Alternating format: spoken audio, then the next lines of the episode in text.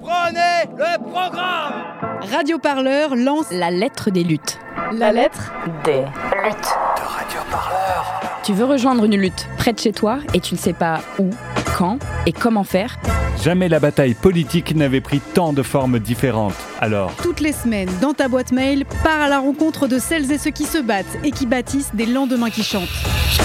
C'est simple et gratuit. Abonne-toi sur Radioparleur.net slash lettre des luttes. C'est la lutte finale. Groupons-nous et demain. Ah, les CGT sont heureux, nous y voici, 2023 démarre à peine et c'est déjà parti pour le premier gros mouvement social de ce second quinquennat de l'ami Emmanuel Macron. On en parle partout, le sujet c'est la réforme de nos retraites, la promesse, nous faire travailler plus longtemps et selon plusieurs sondages, la réponse d'une majorité des Françaises et des Français, c'est un grand non. Alors chez Radio Parleur, vous vous en doutez, on n'est pas complètement fan de cette réforme. On s'est donc dit qu'on allait essayer de se rendre utile. On vous propose dans cet épisode de Penser les luttes des armes rhétoriques pour vous défendre au prochain repas de famille avec votre tonton macroniste, votre belle-sœur un peu de droite. On part donc sur un épisode tutoriel que répondre aux arguments en faveur de la réforme? Mais vous avez l'habitude, avant ça... Ce podcast, comme tous ceux de Radio Parleur, est disponible en accès libre, mais il n'est pas gratuit. Pour le fabriquer, il faut des journalistes, des réalisateurs, des mixeuses, un studio radio, payer des déplacements, parfois aussi du logement, etc. Faire des podcasts indépendants, ça coûte de l'argent, et notre seule ressource, c'est vous. Alors si ça vous dit, vous appuyez sur pause dans ce podcast, vous allez sur radioparleur.net slash soutenir, vous faites un don. C'est l'unique moyen de garantir des podcasts libres dédiés à toutes vos luttes. C'est bon, c'est fait, super, bah bienvenue dans Penser les luttes.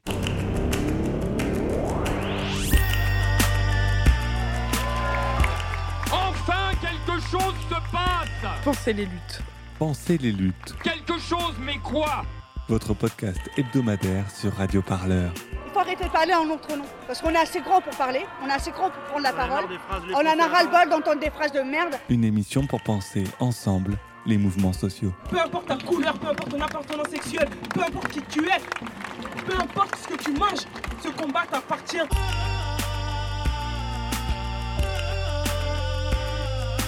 Radio Parleur, le son de toutes les luttes. Je crois pas que ce mouvement il va s'arrêter de sitôt. On se quittera plus jamais, quoi. C'est impossible. Elle est tombée ce 10 janvier, l'annonce hier soir des modalités envisagées par le gouvernement pour nous faire travailler plus longtemps avant la retraite n'a pas manqué de lancer la mobilisation et les appels à descendre dans la rue dès ce 19 janvier. Un recul de l'âge légal à 65, 64 ans, ça hésite, ça pinaille, ça nous fait miroiter des enjeux pour nous faire passer la pilule. Finalement, ce sera 64, mais on a surtout l'impression que l'on nous propose à nous de choisir un peu à quelle sauce se faire croquer par l'ogre ultralibéral Emmanuel Macron. Chez Radio Parleur, pas de débat. Selon les amis de l'hebdomadaire Politis, 68% des Françaises et Français souhaitent la retraite à 60 ans. Et on va pas vous mentir, on en fait clairement partie. Car la retraite, c'est d'abord un héritage à défendre, une victoire contre la peur de vieillir dans la misère, un remède indispensable face à la douleur des corps usés, la fin de vie raccourcie et l'exploitation des classes populaires. C'est cette liberté du temps libre sur la fin de sa vie que veulent faire reculer ceux et celles qui s'estiment bien élus. On vous le dit, face à cette nouvelle attaque Radio Parleur et l'équipe de Penser les luttes seront à vos côtés. On va vous emmener dans ces prochaines semaines, prochains jours au cœur des luttes sociales, au cœur des mobilisations, rendre visibles celles et ceux qui refusent de voir nos droits amputés, pendant que des milliardaires captent sans répit les fonds qui permettraient peut-être, peut-être, de financer nos retraites, nos services publics et au-delà nos jours heureux. Et ça commence par se penser les luttes en forme de tutoriel, car la parole est une arme, et en face, il et elle ne se privent pas de l'utiliser. L'âge légal de départ à la retraite sera relevé progressivement de 3 mois par an pour atteindre 64 ans en 2030. Parallèlement, nous n'irons pas plus loin que les 43 ans de cotisation prévus par la réforme Touraine pour partir avec une retraite à taux plein, mais nous atteindrons cette cible plus vite en passant à un rythme d'un trimestre par an. Nous serons à 43 ans en 2027. Enfin, nous maintiendrons à 67 ans l'âge auquel les personnes peuvent partir à la retraite sans décote, quelle que soit leur durée de cotisation. Nous devons prendre en compte l'usure professionnelle liée aux conditions d'exercice de certains métiers hier et aujourd'hui. Pour ces travailleurs, nous allons renforcer le suivi médical, repérer les fragilités et mieux accompagner ces salariés vers des dispositifs de départ anticipé à 62 ans pour raison de santé. Nous allons créer un fonds d'investissement dans la prévention de l'usure professionnelle doté d'un milliard d'euros. Une vie de travail doit garantir une retraite digne. Les salariés et les indépendants, notamment les artisans et les commerçants, qui ont cotisé toute leur vie avec des revenus autour du SMIC, partiront désormais avec une pension de 85% du SMIC net, soit une augmentation de 100 euros par mois. C'est près de 1200 euros par mois dès cette année. Nous avons décidé d'intégrer dans notre projet la revalorisation des pensions de retraite actuelles pour tous ceux qui ont une carrière complète au niveau du SMIC. Près de 2 millions de petites retraites vont être augmentées. Allez, prenez le programme Radio voilà, rapide condensé de la conférence de presse d'Elisabeth Borne ce 10 janvier. Depuis, ministre, porte-parole, député de la majorité se multiplient dans nos médias pour euh, multiplier notamment les déclarations choc pour tenter de convaincre de la nécessité d'une nouvelle réforme des retraites. Face à ce déluge d'arguments, on va prendre une petite heure dans ce Penser les luttes pour vous proposer comment contre-attaquer, on va dire, contre-attaquer de manière orale, on reste poli. Hein. Et pour nous aider, j'accueille un invité, Régis Nicolas, bonjour. Bonjour, merci de l'invitation, je suis porte-parole du collectif Nos Retraites. Exactement, vous vous définissez comme un collectif de citoyens et citoyennes qui souhaitent un débat public clair sur le sujet des retraites. C'est vrai que la clarté, c'est vraiment un des enjeux de cette discussion, on ne comprend pas toujours tout. Vous aviez déjà fait un énorme travail de pédagogiste en 2019 face à la réforme des retraites par points, euh, qui était une réforme complètement différente, finalement foudroyée par la crise du Covid. Exactement. Aujourd'hui, vous êtes de nouveau mobilisés, tous et toutes, pour expliquer, argumenter, contredire aussi pas mal le discours gouvernemental. Alors Régis, on va s'écouter plusieurs interventions de ministres aujourd'hui ou de responsables politiques en faveur de la réforme. À chaque fois, on va essayer de voir comment proposer un contre-discours, des idées. On terminera ensuite par un tour rapide d'arguments peut-être un peu plus secondaires, mais qui pourraient bien sortir entre la poire et le dessert au prochain repas familial. Alors voilà le programme. On commence tout de suite avec le ministre de l'Action, ça c'est bien, ministre de l'Action et des Comptes Publics, Gabriel Attal. Il était ce jeudi 12 janvier sur RMC. D'abord, ça fait un certain temps qu'on parle de cette réforme. Elle a été débattue, discutée dans la campagne euh, présidentielle. Euh, ensuite, je pense qu'il y aura toujours euh, des gens pour considérer que c'est jamais le bon moment de la faire. Moi, ce que je pense, c'est qu'il y a urgence à sauver notre système de retraite. Euh, il y a 500 milliards de dettes sur les 25 ans à venir si on ne fait pas la réforme. Qu'il y a urgence à revaloriser les petites pensions pour ceux qui ont travaillé toute leur vie et qui aujourd'hui ont des pensions de retraite de 900, 950, 960 euros. On veut qu'ils aient une pension à 85% du SMIC. Il y a urgence à prendre en compte les euh, congés parentaux pour les femmes qui ont élevé euh, leurs enfants et qui aujourd'hui voient un impact sur leur retraite. Il y a urgence à tenir compte de la situation des Français qui ont été ou qui sont aidants, c'est-à-dire qui ont un enfant handicapé, qui prennent du temps pour s'en occuper. Des trimestres qui, qui auront des trimestres pris en compte dans la retraite. Cette réforme, c'est aussi ça. Et moi, je pense que ces mesures dont je viens de parler, et il y en a d'autres, elles, elles, arrivent à convaincre une très grande majorité des Français. Il y a un débat sur le report de l'âge. Je parle de ces mesures. Je pense que ces mesures-là, oui, mais parce que oui, mais elles sont importantes. moi, ce que je ne veux pas, c'est qu'on résume. Ce que je ne veux pas, c'est qu'on résume. Cette réforme n'a pas l'adhésion de la majorité des Français. Ce que je ne veux pas, c'est qu'on résume cette réforme à la dimension qui est essentielle, mais très importante du report de l'âge légal de départ. Il y a des dimensions très importantes pour la vie quotidienne des Français, pour améliorer leur situation au moment de la retraite. C'est important aussi euh, d'en parler. Alors voilà, Gabriel Attal qui nous parle de l'urgence à sauver notre système de retraite. Il évoque aussi pas mal de choses que j'ai laissées pour euh, montrer toute cette suite d'arguments. Mais on va se concentrer d'abord sur l'urgence, Régis, euh, si ça te va.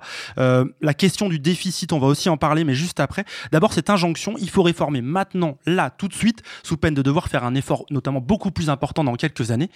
Est-ce que ça tient et qu'est-ce qu'on répond à ça? Alors déjà, euh, quand on veut réformer les retraites en France, c'est un classique. On dit jamais on va baisser les droits des retraites. On dit plutôt il y a le feu au lac, il y a des gros déficits. On entend une valse de déficit dans les médias, on entend 12 milliards, 120 milliards d'e-board. Là, on a entendu 500 milliards. Euh, ils nous disent jamais sur combien en fait. Donc déjà, premièrement, quand on parle de déficit, c'est de 12 milliards, par exemple. On parle potentiellement dans 5 ans, selon certaines hypothèses de calcul. Euh, et combien? 12 milliards sur combien? Sur 350 milliards. C'est ça, que, c'est ça les retraites chaque année environ. Donc quand Elisabeth Borne nous dit qu'il y a 120 milliards de déficit, elle ne nous dit pas que c'est sur 3500 milliards euh, de rentrée d'argent sur les, les retraites. Donc il n'y a pas le feu au lac. Ça, c'est ce que nous dit le rapport du corps, euh, comme chaque année qui fait ses projections. On peut considérer que ce déficit est un, problème, mais Dans ce cas-là, nous, ce qu'on considère pour euh, un débat serein, c'est qu'il faut mettre toutes les options de financement sur la table. Et aujourd'hui, le gouvernement ne présente que celles qui sont plutôt régressives socialement. On va l'évoquer. D'abord, je voudrais faire un petit euh, aparté, un petit aparté sur le corps. Alors ça, c'est, je pense, le sigle que vous allez entendre chaque jour pendant des semaines là, le Conseil d'orientation des retraites. Est-ce qu'on peut expliquer rapidement ce que c'est et pourquoi son expertise est vraiment au centre de tous les débats tout à fait, ouais, parce que effectivement, donc le corps Conseil d'orientation des retraites, tout le monde en parle euh, et tout le monde s'approprie ses conclusions. D'abord, c'est qui ces gens-là? Ces gens, ça va être euh, des syndicalistes, des politiques, euh, des experts, des et qui travaillent sur les hypothèses de, sur les que l'on que transmette les administrations. Là, ils leur donnent tous les chiffres, mais globalement, leur, étant donné que c'est y a, y a, c'est assez large le spectre, leurs conclusions sont généralement assez bien reconnues puisqu'il y a plusieurs hypothèses de calcul, etc. En revanche, voilà, c'est des hypothèses de calcul qui font débat. Et l'interprétation politique, ils le disent noir sur blanc, euh, elle est libre à la couleur politique. En revanche, ils disent aussi noir sur blanc, non, il euh, n'y a pas le feu au lac, ils ne le disent pas dans ces termes, ils le disent, il euh, n'y a pas de trajectoire non maîtrisée jusqu'en 2070. Les retraites, c'est notre plus gros poste de dépense, donc c'est un énorme paquebot. On sait où il va, comment il va, euh, sur des décennies. Donc c'est pour ça qu'on a une idée relativement claire de où est-ce que ça va. Ouais, ce, corps, il donne plusieurs scénarios, je crois quatre scénarios à peu près là qui existent selon la, conjoncture économique à mm. venir. c'est vrai qu'on a l'impression que tout le monde un peu, que ce soit même à gauche ou à droite, mm. là faut être honnête, tord un peu ces chiffres du corps euh, selon ses besoins. Tout à fait. Bah, c'est ce que je disais sur cette question du déficit. Euh, par exemple, le corps dit potentiellement il y a du déficit dans 5 ans de 12 milliards sur 350 milliards. Donc, euh, certaines organisations à gauche vont dire, bah voilà, 12 milliards sur 350 milliards, il n'y a pas le feu au lac. Tandis que plutôt à droite ou chez les libéraux, on va dire, bah c'est un déficit, c'est inquiétant, etc. Nous, c'est important quand même de dire que quand Macron dit dans ses voeux, par exemple, on vit à crédit, ou quand on dit le système est menacé, mine de rien, ça passe le message pour tous les gens pour qui c'est un peu trop technique, ça passe quand même le message de, ah mon Dieu, en fait, le système est inquiétant. Donc, ça, ça encourage parfois les gens à se détourner un peu vers des assurances privées en se disant bon bah je vais compenser dès maintenant. Hein. Oui, puis on tombe sur cette fameuse vision classique des déficits. On l'imagine comme notre livret A là qui est rehaussé dernièrement. S'il est en négatif, on a peur. En fait, c'est toujours beaucoup plus compliqué que ça sur des sommes pareilles. Bonne comparaison sur un, le, un revenu moyen, on va dire euh, là ce qui arriverait dans 5 ans, c'est si sur le salaire moyen du français, il y a 100 euh, euros en moins sur le compte en banque. Alors 100 euros en moins sur le compte en banque, c'est embêtant ça ne veut pas dire qu'il faut vendre la maison. Donc, euh, ce n'est pas une raison de dire qu'il y a le feu lac. Et pour revenir à cette notion d'urgence et de danger, euh, l'économiste Michael Zemmour, dans un super article de Basta que je remercie, qui m'a servi à préparer cette émission, qui s'appelle 8 arguments fallacieux du gouvernement, comme quoi vous voyez, on, se retrouve avec les autres médias indépendants. Euh, l'économiste Michael Zemmour dit carrément il n'y a à la fois pas d'urgence et pas de danger, ce que tu affirmes déjà. Ça veut dire quoi? Ça veut dire qu'on pourrait prendre quelques années pour penser d'autres choses? On n'est pas si pressé que ça? Ça veut dire qu'on pourrait imaginer plein de différents différentes façons de, euh, de, financer autrement. Là, mine de rien, cette réforme, elle va taper vite, fort, accentuer les inégalités. Il y a d'autres options, en fait. Typiquement, bah, c'est une des hypothèses de Michael Zemmour et d'autres économistes. On pourrait envisager que ça soit une hausse des cotisations à la place. Euh, typiquement, dans ça voudrait dire en 2027, plus 14 euros par mois pour un SMICAR ou plus 28 euros par mois pour un salaire moyen. Alors là, on parle de cotisation salariale et patronale. C'est ça. Sur le salaire. Ça. Donc, ce qui veut dire qu'effectivement, euh, ça ferait une petite baisse de salaire, mais ça serait moins que la hausse des salaires. Donc en fait, ça serait un peu invisible et indolore. C'est ce qui s'est passé récemment sur le régime de l'Agir Carco ou des fonctionnaires. Il y a eu ces hausses de cotisation pour l'équilibre, pour ces déficits, qui ont permis aux gens de ne pas avoir à dégrader leur système. Je précise, un hein, Agir Carco, etc., c'est les caisses de retraite euh, des fonctionnaires, euh, des, des, régimes, ce qu'on appelle spéciaux, qui sont aussi euh, pas mal dans le viseur. alors on va entrer un peu dans le cœur du débat. On l'a un petit peu fait là avec cette histoire des déficits. C'est clairement pareil avec le corps. C'est peut-être l'autre mot que vous allez entendre tout le temps déficit, déficit. Et pour se mettre en jambe, je propose d'écouter cette fois le porte-parole du gouvernement, on fait un peu tous les postes. C'est Olivier Véran, il était sur France 2 au mois de décembre. Ce système est déséquilibré, il y a moins d'argent qui rentre que d'argent qui sort. Donc on ne veut pas augmenter les impôts des Français, on ne veut pas baisser les pensions des retraités, donc il faut allonger un petit peu la durée de travail. Sauf que ce cadre, c'est que des lignes rouges pour Laurent Berger. Mais, mais attendez, c'est pas des décisions qui sont faciles à prendre, mais les pouvoirs publics, ils ont justement été élus pour prendre des décisions parfois difficiles, pour garantir aux Français un système juste, équitable et pérenne.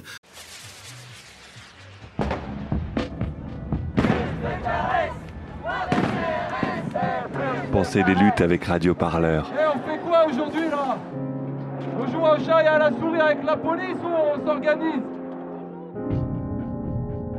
Olivier Véran sur France 2, euh, Régis Nicolas, il y a moins d'argent qui rentre que d'argent qui sort. Moi, c'est une des phrases un peu que j'ai retenues, un peu choc, euh, qu'on entend pas mal en ce moment. Un système qui serait déséquilibré. C'est vrai ce que dit Olivier Véran. Il y a vraiment un vrai déséquilibre entre argent qui rentre, argent qui sort aujourd'hui? Pas aujourd'hui, dans quelques années potentiellement. Donc pas en 2023 par exemple En 2023, le régime des retraites est excédentaire. D'accord. Et ça, c'est une surprise. 2-3 milliards d'euros environ. Sur, donc, sur cette énorme somme. Sur cette énorme somme. Donc c'est un, un, petit excédent, mais encore une fois, ça confirme qu'il n'y a pas le feu au lac. Effectivement, il y a un potentiel déficit, donc moins de rentrées ce qui est un peu normal quand on a un peu définancé euh, la protection sociale. Et donc, genre, ça me ramène au sujet de pourquoi on fait euh, ces économies. Parce que finalement, suite au rapport de corps, les médias ont quand même bien compris que euh, c'était pas forcément pour sauver les retraites, entre guillemets, comme le gouvernement le dit souvent. Le gouvernement a dit très précisément dans ses documents pourquoi. En fait, la stratégie du gouvernement, c'est hein, annoncé depuis des années, il le répète, c'est de baisser les impôts des entreprises. Ils l'ont fait répétitivement, baisser les exonérations. Oui, c'est pas les premiers d'ailleurs, hein. ça fait quand même une bonne euh, vingtaine d'années, voire plus que ça s'enchaîne. Donc c'est dans, leur, dans leur priorité stratégique. Ils nous disent dans leur document budgétaire de 2022, donc le programme de stabilité, qui est un document envoyé à la Commission européenne où ils disent leurs engagements, ou dans le budget 2023, donc le projet de loi de finances, dans ces deux documents, ils nous mettent sur les mêmes pages Objectif numéro 1, baisse des dépenses publiques. Comment avec la réforme des retraites? Pourquoi supprimer des impôts aux entreprises, notamment la euh, suppression de la CVAE, donc contribution sur la valeur ajoutée des entreprises. Et en fait, ils nous le disent texto. Ils nous disent voilà, c'est, euh, on va faire cette réforme des retraites pour baisser les dépenses. Ça permettra de demander moins d'argent aux entreprises. Et ça va profiter en plus aux trois quarts aux grandes entreprises. Donc on est encore une fois de plus, c'est pas la première loi. Là, c'est les retraites, mais il y en a eu d'autres avant. Je pense au CICE sous François Hollande, par exemple, etc. Vers du transfert de valeur vers les entreprises qu'on fait dans les politiques libérales depuis de longues années. C'est pas juste l'idée de sauver ça, c'est de donner plus de moyens dans l'idée en tout cas, plus de moyens aux entreprises pour être le fameux compétitif. On est vraiment sûr. Cet argent ne disparaît pas en fait. Bah, c'est ça. Souvent, il y a des, j'ai entendu des députés de la majorité dire euh, mais oui, il faut bien financer la dépendance ou la transition écologique, tout ça est faux. Il n'y a pas de vaste communicant en termes de politique publique sur les économies qui seront faites. C'est vraiment pour pouvoir demander moins de recettes aux entreprises. C'est comme ça qu'ils l'ont annoncé. Donc quand Olivier Dussopt sur France Inter, c'est un des sons que j'ai pas pu mettre, mais il est sur France Inter il y a quelques jours et il dit c'est ça, grâce au fait qu'on va résorber nos déficits sur les retraites, on va avoir de meilleurs services publics, on va avoir une meilleure transition écologique. Ça c'est bullshit total. Bah ça c'est faux en fait, c'est un désengagement de l'État. Alors la tuyauterie, euh, comment ça se passe? Parce que des gens disent parfois les caisses de la Sécu et les caisses de l'État, c'est pas la même. Oui, mais dans les caisses de la Sécu, il y a l'État en tant qu'employeur, en tant que verseur de retraite. Et donc là-dessus, ça lui permet de se désengager puisque pendant plus longtemps, il ne va pas payer de retraite à ses fonctionnaires et il va, en, engranger davantage de cotisations. Donc c'est encore un recul de l'influence, enfin l'influence, je sais pas, mais de l'engagement financier de l'État dans, nos services publics, puisque la Sécu, c'est un service public. C'est ça. Et il faut avoir en tête que voilà, les retraites, c'est le trésor en termes de répartition. C'est le plus gros poste, même dans la protection sociale. Euh, c'est 300 à 350 euh, milliards d'euros par an, c'est plus que le budget de l'État. Et on voit, euh, on voit bien qu'on met vraiment en miroir ces baisses d'impôts avec la réforme des retraites, puisque en septembre, je ne sais pas si vous vous souvenez, avant le MEDEF disait c'est pas prioritaire, parce qu'eux, ils voulaient s'attaquer à la réforme de l'assurance chômage. ça a énervé Bruno Le Maire qui sur France Inter a dit bah très bien si ça n'est pas prioritaire on va peut-être rediscuter des baisses d'impôts et il leur fout un peu la pression pour dire vous allez soutenir cette réforme des retraites ce qui est quand même une confirmation à nouveau de ce miroir de ces deux sujets. Alors pour qu'on continue à bien comprendre tous les noms, acronymes, euh, lois précédentes euh, qui sont euh, jetés dans le débat depuis quelques jours, je voulais évoquer la réforme Touraine. Elle est beaucoup évoquée par les membres du gouvernement et les partisans de cette loi. Adoptée en 2014, elle porte le nom de Marisol Touraine. C'était la ministre du Travail à l'époque sous François Hollande, donc c'est une socialiste. Est-ce qu'on peut donner rapidement son principe et pourquoi aujourd'hui la droite comme les macronistes la présentent comme bah regardez on a fait une première marche en fait on fait juste continuer quoi. Hmm. Alors effectivement euh, on a beaucoup entendu parler du passage de l'âge légal de 62 à 64 ans. Le deuxième gros volet de ces économies c'est effectivement cette accélération de l'application de la réforme Touraine. Qu'est-ce que ça veut dire? C'est l'accélération de la hausse de durée de cotisation qui est aujourd'hui à 42 pour aller plus vite à 43 annuités. Hmm. donc aujourd'hui on doit cotiser pendant 42 ans. C'est ça, 42 pour espérer partir euh, avec, euh, sa retraite pleine. Hmm. C'est ça. Donc euh, la réforme Touraine avait déjà prévu d'aller à 43 annuités, sauf qu'ils avaient prévu un calendrier d'étalement très long jusqu'à 2035. Et là, la réforme du gouvernement prévoit d'arriver à demi, en 2027, dès 2027, à 43 annuités. Si je comprends bien, il faut que je remplisse du coup, avec cette réforme, deux conditions. J'ai 64 ans et en plus, j'ai cotisé euh, 43 annuités. Si j'ai pas l'une des deux, on me donne un peu moins d'argent. C'est ça, cette réforme, c'est deux mesures d'âge, reporter l'âge légal de départ, cet âge minimum, l'âge d'ouverture des droits, l'âge où il est possible de partir à la retraite, passer progressivement de 62 à 64 ans. Et la deuxième mesure d'âge, c'est donc cette euh, accélération de la durée de cotisation pour arriver plus vite à 43 annuités. Voilà, et enfin pour être un peu honnête, parce que l'idée c'est aussi de donner les faits euh, dans ce podcast, il y a une limite quand même d'âge où même si on n'a pas le nombre de taux requis, on touche quand même sa retraite à taux plein et ça va être 67 ans. C'est ça, c'est ça. Le- les 67 ans ne bougent pas. Ça n'est pas un âge maximal, c'est l'âge d'annulation de la décote. C'est-à-dire pour tous les gens qui ont des carrières incomplètes, 67 ans, c'est l'âge où on peut avoir le temps plein. Le taux plein, pardon, même si on a des trous dans sa carrière hachée, etc., c'est ça. ce qui arrive à beaucoup de femmes, Beaucoup, beaucoup de de femmes, exactement. D'ailleurs, c'est ce qui tire la moyenne de l'âge réel de départ, l'âge effectif de départ.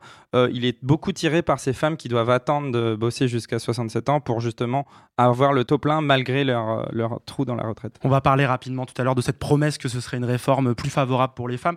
D'abord, je voulais qu'on entende un peu euh, bah, une personne de droite, parce que c'est un des enjeux politiques peut-être là plutôt de l'adoption de cette loi, le groupe républicain à l'Assemblée, qui va sans doute permettre à la majorité macroniste de faire adopter cette réforme. Ils avaient dit, si vous mettez 64 ans, nous on votera. On a 64 ans, ça va sans doute permettre à la majorité Renaissance d'éviter l'utilisation d'un énième article 49.3. Je rappelle pour ceux et celles qui connaissent pas, ça veut dire une adoption sans vote hein, euh, de cette loi.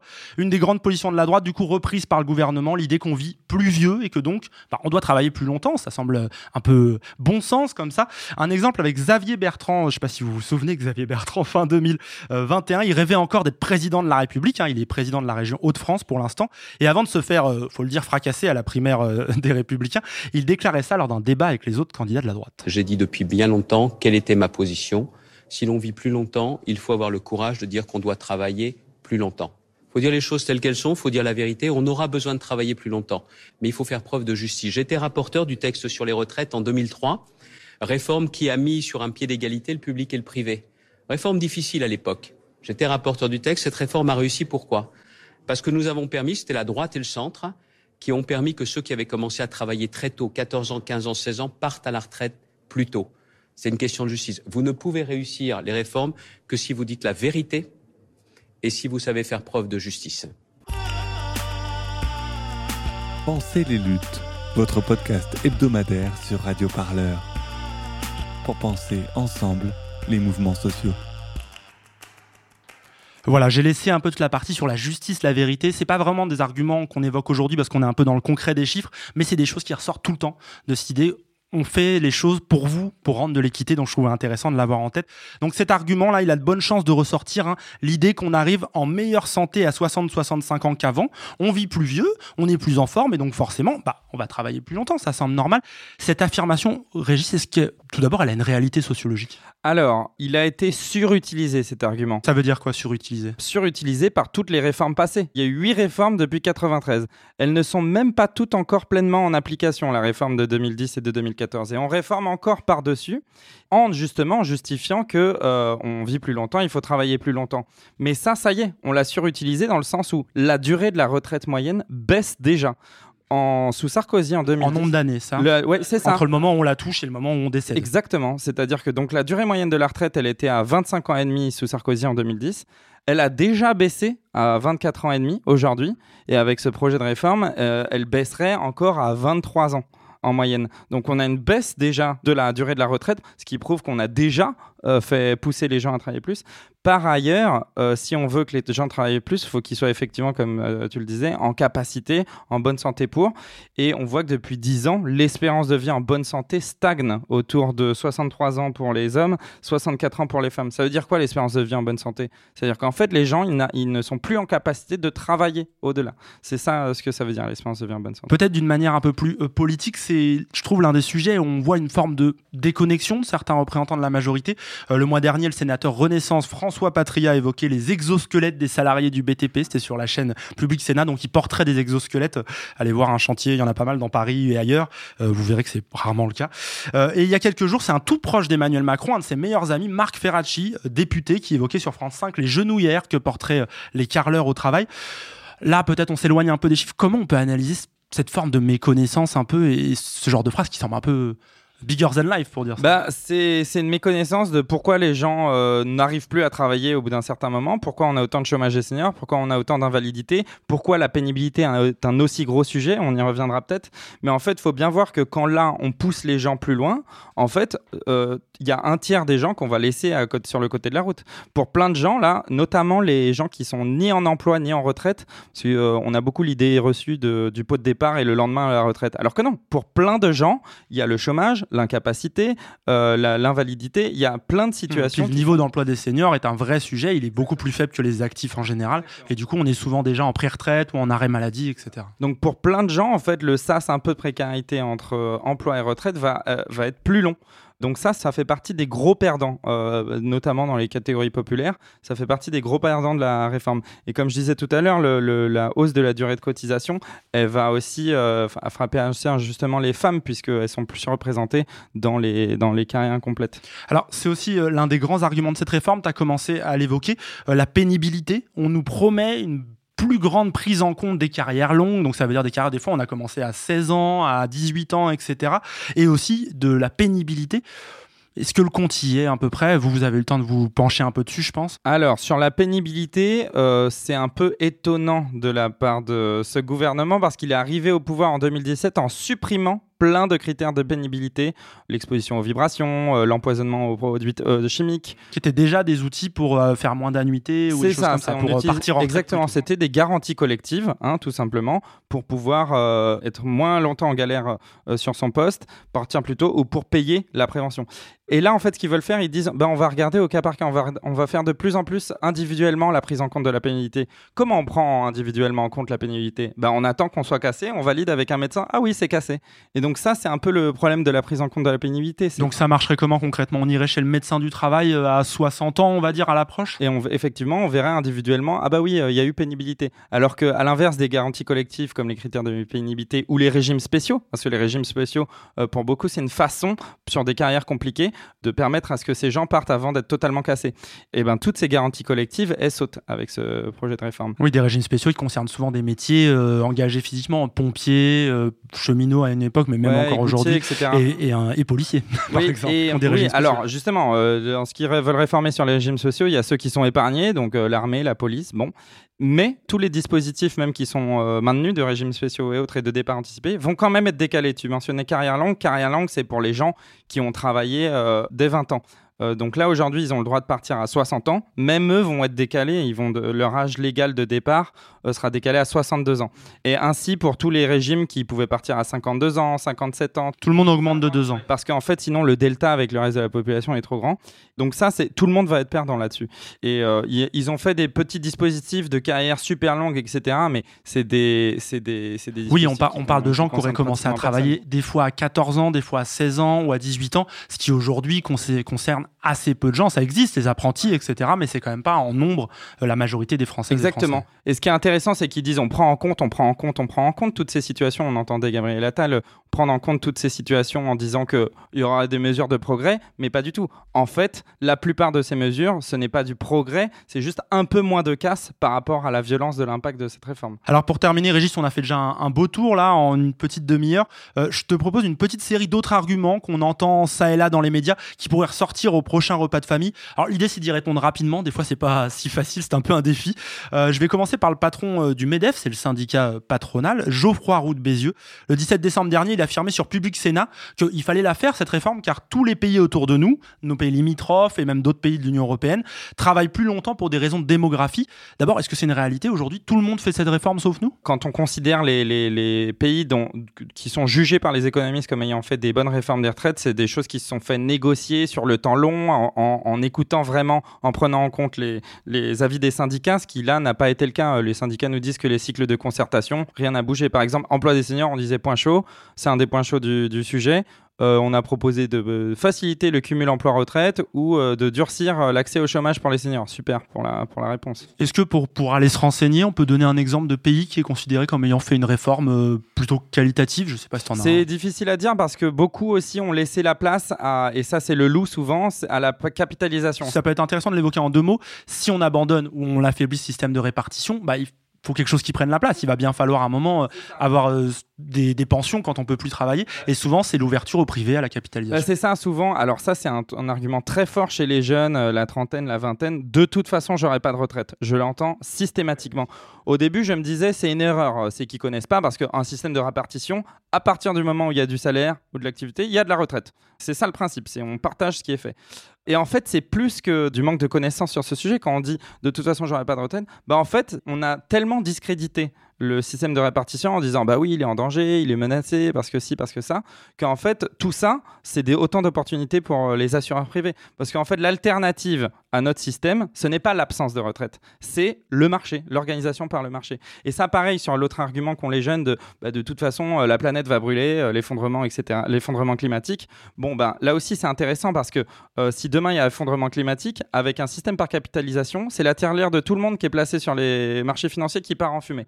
Alors que dans un système de répartition, s'il y a l'effondrement et que demain on se partage plus des parts de gâteau, mais qu'on se partage des patates, ben on se partagera des patates. Et donc ph- philosophiquement, enfin en termes de principe, c'est quand même très important de, donner les moyens au système de répartition de rester solide, sachant comme je le disais euh, euh, au début que c'est un paquebot qu'on sait piloter sur des décennies. Donc euh, il y, a, y a peu d'imprévisibilité. Autre affirmation, on en a un peu parlé, mais je pense que c'est bien de l'évoquer encore une fois. C'est la ministre Elisabeth Borne, la première ministre. Dans le Parisien début décembre, elle évoque une réforme juste pour les femmes. C'est quelque chose qu'elle a souvent répété euh, ces derniers jours, notamment avec la limite d'âge, donc on en a parlé, pour laquelle on part, quoi qu'il arrive, sans décote de sa pension de retraite à 67 ans. Est-ce que cette réforme, elle est vraiment plus juste pour les femmes euh, que la situation actuelle? Alors non, parce que comme je le disais, il y a euh, le gros mécanisme qui va euh, toucher les femmes, ça va être euh, sur la hausse de la durée de cotisation, puisque euh, en gros, si, si la durée est plus longue, bah, la taille du trou dans la carrière est plus long. Et donc ça, mécaniquement, hausse de durée de cotisation, ça veut dire baisse des Pour être très clair, c'est trou dans la carrière, hein, c'est prendre un temps partiel pour les enfants, souvent, on sait que plus de femmes le font. Ça va être aussi des fois des carrières où on est moins payé. On sait qu'il y a 20% de différence de salaire entre hommes et femmes encore aujourd'hui en France. Tout ça, C'est ça. Bah, déjà, en fait, aujourd'hui, les, les- les inégalités salariales sont très fortes, d'environ 20%, mais les inégalités de pension sont encore pires, environ 40%. Et donc là, on va aggraver ce mécanisme. Dès qu'on a une hausse de la durée de cotisation, on a une baisse des pensions euh, des carrières incomplètes, mécaniquement. Et euh, autre chose où euh, c'est beaucoup plus technique, mais pas mal de gens savent qu'on a des trimestres en plus quand on a des enfants, quand on a une femme. Mmh. Quand on a trois enfants, Ouais. notamment, à partir du troisième. Pas que c'est dès la grossesse, le terme barbare, c'est majoration de la durée d'assurance. On a souvent deux ans, deux annuités, pardon, huit trimestres euh, grâce à un enfant. Bah, en fait, ce mécanisme, c'était un mécanisme de solidarité qui permettait d'avoir le taux plein. Ça permettait pas de cotiser plus, mais d'avoir plus facilement le taux plein. Bon, bah, si on retarde l'âge légal de départ, ben, tout ce mécanisme de solidarité pour toutes les personnes qui de toute façon devront aller euh, à 64 et qui auront un taux plein, bah, toutes ces femmes vont perdre cet avantage. C'est un peu technique, mais tout ça pour dire qu'en fait il y a quand même des loups et que non, on peut pas se permettre de dire que c'est un- une mesure pour les femmes. Un- Il y a un cas type peut-être dans le dossier de presse du gouvernement qui nous a pris une femme qui a une carrière, enfin qui n'est pas du tout réaliste en termes de ce qui existe sur le marché du travail. Parfait. Je voulais évoquer peut-être un dernier loup, mais qui est beaucoup mis en avant ces derniers temps.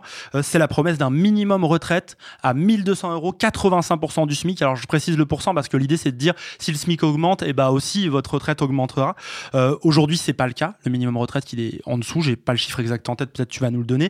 C'est une mesure extrêmement mise en avant pour dire bah voilà c'est fini euh, les retraites où on ne peut plus vivre avec, même si 1200, euh, euh, bon courage quand même. Qu'est-ce qu'on peut dire de cette mesure? Et surtout l'impression qu'on a c'est qu'elle concerne peut-être pas tous les retraités. Alors, il y a deux choses, il y a plusieurs choses sur le 1200 euros. Déjà, très clairement, non, ça sera pas pour tous. Alors déjà parce que on parle pas de minimum vieillesse, là le minimum vieillesse c'est peu importe ce qu'on ait travaillé, on parle du minimum contributif. Donc c'est pour les gens, la grosse condition ça va être d'avoir une carrière complète ou le fameux taux plein si on attend 67 ans par exemple. Donc en fait, les personnes concernées euh, par euh, ces critères, carrière complète ou taux plein, il y en a très peu en fait qui gagnent déjà en dessous du SMIC. Oui, ils sont soit au-dessus, parce qu'une carrière complète, on est souvent quand même au-dessus de 1200, euh, ou alors carrément, ils C'est remplissent ça. pas les Donc conditions. très peu sont concernés. Et si on prend l'autre angle, des, plutôt en partant des 20% euh, des retraités les plus modestes, bah, ceux qui atteignent ces deux critères, carrière complète ou taux plein, on est en, en 2016, on était à 5%. Donc en fait, il est là le gros loup, c'est que non, ça concernera pas tout le monde. Et il y a encore un flou, puisque en fait, euh, c'est un deal avec la droite sur On sait que ça va concerner les futurs retraités. On ne sait pas encore comment ça va concerner les retraités actuels. À savoir que c'est une promesse et que les dernières déclarations ont jeté un peu le fou sur cette question. En fait, ça a été une promesse présidentielle, puis ils sont revenus en arrière euh, à l'automne, puis ils ont dilé ça avec la droite, ça n'est pas encore acté. Donc voilà, ça fait partie des choses qui nous vendent comme des progrès sociaux, alors qu'en fait, euh, les conditions sont encore beaucoup trop restrictives. L'objectif numéro un, rappelons-le, de cette réforme est quand même de faire des économies. Donc ils n'ont pas prévu de faire beaucoup de, de cadeaux sociaux derrière. Et eh ben c'est hyper clair. Tu voulais ajouter un dernier truc avant qu'on se quitte? Euh, ben, En tout cas, euh, c'est quand même historique la mobilisation, puisque ça fait 12 ans qu'on n'avait pas vu euh, tous les syndicats réunis. Y compris la CFDT, du coup, qui était souvent le syndicat manquant. Exactement, euh, qui sont tous vent debout contre ces mesures d'âge, parce qu'ils voient bien que c'est injuste injustifié, que ça va frapper très vite les gens à la porte de la retraite, que ça va frapper très fort les catégories populaires et les femmes, et que ça va frapper tout le monde, même les cadres et les jeunes pleinement vu qu'ils vont se prendre toute la mesure d'âge en entier. Donc là, euh, si vous voulez aller plus loin, euh, on vous invite à regarder la pétition intersyndicale qui est sortie. Nous, on a fait un simulateur parce qu'en fait, un de nos gros propos, c'est c'est pas un débat d'experts. Euh, en fait, quand on parle de retraite, tout le monde est légitime. On touche tous la retraite. On a tous, les gens nous partagent très vite des histoires très intimes. Et euh, pour ceux qui sont intimidés par l'aspect euh, technique, on a fait un simulateur pour voir le avant-après. Tout ça, vous pouvez regarder sur 64anscnon.org, qui est un site euh, que Attaque a fait avec nous, sur lequel on trouve donc la pétition, le simulateur et du matériel militant. Voilà, et vous retrouverez le lien vers ce site hein, dans la description qui accompagne ce podcast sur toutes les plateformes et sur notre site carrément dans l'article qui accompagnera euh, ce podcast. Merci beaucoup. Bah, merci pour l'invitation en tout cas. Régis euh, Nicolas d'avoir été avec nous. Euh, je crois qu'on a fait euh, un super euh, tour de arguments à opposer au prochain repas de famille ou au prochain café euh, sur la terrasse avec des potes peut-être un peu moins de gauche que vous à cette euh, réforme des retraites. Je rappelle donc porte-parole du collectif euh, Nos Retraites qui fait donc ce super travail de clarification sur les enjeux de cette réforme. Moi-même là j'ai appris plein de trucs, c'était vraiment euh, top. De mon côté, bah, j'espère que ce nouvel épisode, chers auditeurs, auditrices de Penser les luttes, vous sera utile. hein, c'est vraiment l'idée. N'hésitez pas d'ailleurs à nous faire des retours, à me faire des retours sur ce format de tutoriel. On l'a lancé à Noël un peu en rigolant avec un kit de survie pour le repas du réveillon. On a eu beaucoup de bons retours, alors on s'est dit que ça pourrait être sympa d'en faire plusieurs cette année, des choses très concrètes comme ça. À vous de nous dire sur nos réseaux sociaux, Facebook, Twitter, Instagram, tout ce que les GAFAM font de magnifique. Et si ce format vous est utile pour lutter au quotidien, vous nous en parlez. Si la réponse est oui, je vous rappelle que ce sont vos dons hein, qui nous permettent de continuer à être le plus utile possible, à proposer des podcasts libres et indépendants. Dans 10 jours, on se retrouve avec à nouveau sur un terrain de lutte. Aujourd'hui, on était à la rédac de Radio Parleur, c'était un peu particulier, mais on va ressortir immédiatement. On reste pas longtemps euh, posé dans notre petite rédac. On sera dans les locaux de la Quadrature du Net, c'est l'association de défense des libertés du numérique. On va vous donner des trucs et des astuces pour enfin s'offrir une vraie autodéfense numérique, protéger nos données sur Internet, notamment quand on s'engage et quand on milite. D'ici là, on se croise sûrement dans la rue. Prenez soin de vous dans les manifs, faites attention à vous. Je vous embrasse. Salut.